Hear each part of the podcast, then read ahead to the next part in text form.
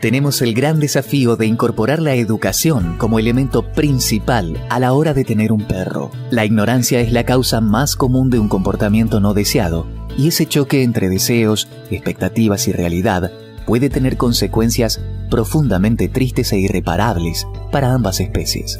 Concientizarnos del vínculo humano-canino es sumamente relevante para la tenencia, y así crear una relación basada en el conocimiento, el respeto y el amor. Todos somos uno, y lo que hacemos genera consecuencias. La naturaleza nos brinda al perro con su compañía desde hace miles de años para mejorarnos. Debemos saber del impacto ambiental que produce la existencia de nuestra mascota en el entorno que lo rodea a su paso. Educarnos y educar a nuestros perros a partir de charlas, talleres y actividades educativas accesibles para toda la población y todas las edades. Los perros no tienen personalidad, tienen identidad y un lenguaje, un idioma que te invitamos a descubrir.